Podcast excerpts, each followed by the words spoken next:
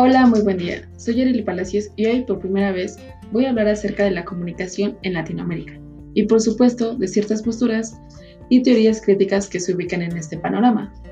A partir de la década de los 90, la aplicación académica y la investigación de la teoría de la comunicación en América Latina ha experimentado un cambio renovador, saludable y de necesaria superación. La Escuela Culturalista Latinoamericana ha hecho aportaciones teóricas, conceptuales y de investigación empírica en el plano internacional. Entre sus teóricos más representantes figuran Martín Barbero, García Canclín, Guillermo Orozco, Fuensalida y Jorge González.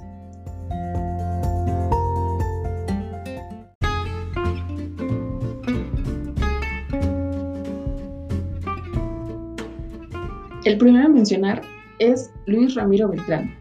Es el pionero de la Escuela Latinoamericana de Comunicación. Él es un defensor de los derechos de la comunicación desde 1969.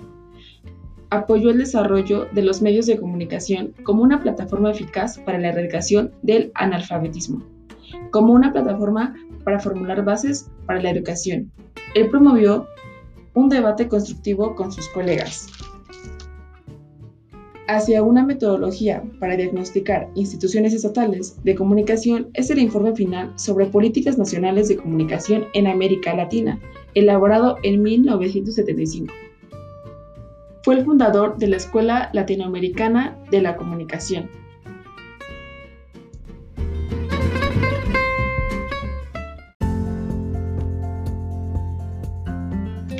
Uno de los más importantes es Jesús Martín Barbero, un filósofo y semiólogo. Él comprende que la forma de comunicación es posible desde otra percepción. En su obra De los medios a las mediaciones, trata de contextualizar el impacto del ingreso de la tecnología a las sociedades. Se concentra en explicar la masificación, incluso antes de que surgieran los medios electrónicos. Él es un experto en comunicación. Es el pensador más sólido y más profundo de la comunicación en América Latina. Él ve a la comunicación como algo que le pasa a la sociedad. Su objetivo principal es crear un pensamiento latinoamericano sobre comunicación y cultura.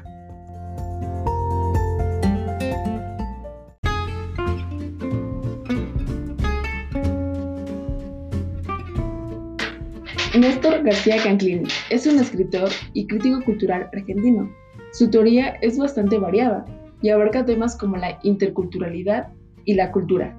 Los conceptos que marcan su investigación son hibridación, definido como procesos culturales en los que estructuras o prácticas discretas que existían en forma separada se combinan para generar nuevas estructuras, objetos y prácticas. Segundo, la globalización. En el caso latinoamericano no es un hecho perceptible, sino un hecho imaginario es decir, constituye un paradigma de la sociedad latina que rige las relaciones entre los diferentes individuos.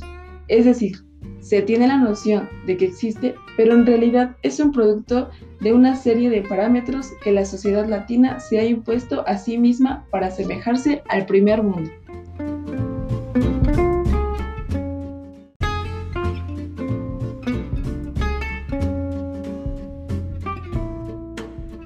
También se encuentra Valerio Fuensalida. El doctor Fuensalida es uno de los teóricos latinoamericanos que mayor impulso práctico tuvo. Las propuestas y la experiencia de Fuensalida y su grupo de trabajo del Seneca han contribuido significativamente al desarrollo de los esfuerzos de la educación y la cultura para la recepción en América Latina. Fuensalida afirma que la influencia grupal es sumamente importante en la construcción del sentido que las personas le confieren al mensaje. En ese sentido, la familia, la mediación televisiva y la interacción con grupos organizados de todo tipo ejercen una influencia decisiva en los hábitos y preferencias de información en la recepción del mensaje y en la elaboración de las significaciones socioculturales del individuo.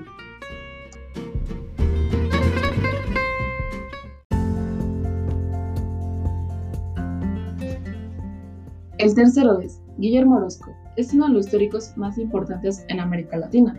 Fue un impulsor de los estudios cualitativos sobre recepción en México, al poner en duda la posibilidad de hablar de una escuela, pues conllevaría a algunas homogeneidades. que la comunicología carece. Aporta el modelo de las multimediaciones, gracias a la recepción activa del mensaje por parte del individuo. De acuerdo con Orozco, el modelo de las mediaciones en la recepción televisiva se compone por las siguientes mediaciones, cognitivas, culturales, situacionales, institucionales y videotecnológicas.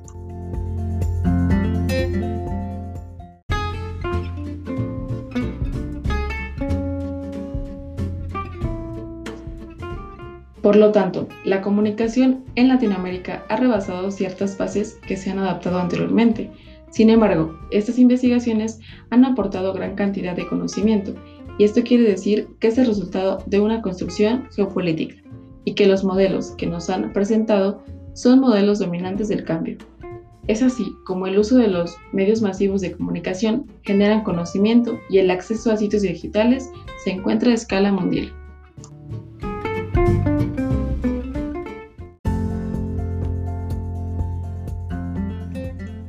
Por último se encuentra Jorge Alejandro González. Para González, la construcción de los sentidos y las significaciones sociales a través de los medios masivos de comunicación se convierte hoy en día en un campo de batalla por monopolizar las visiones de las necesidades, las identidades y los valores sociales.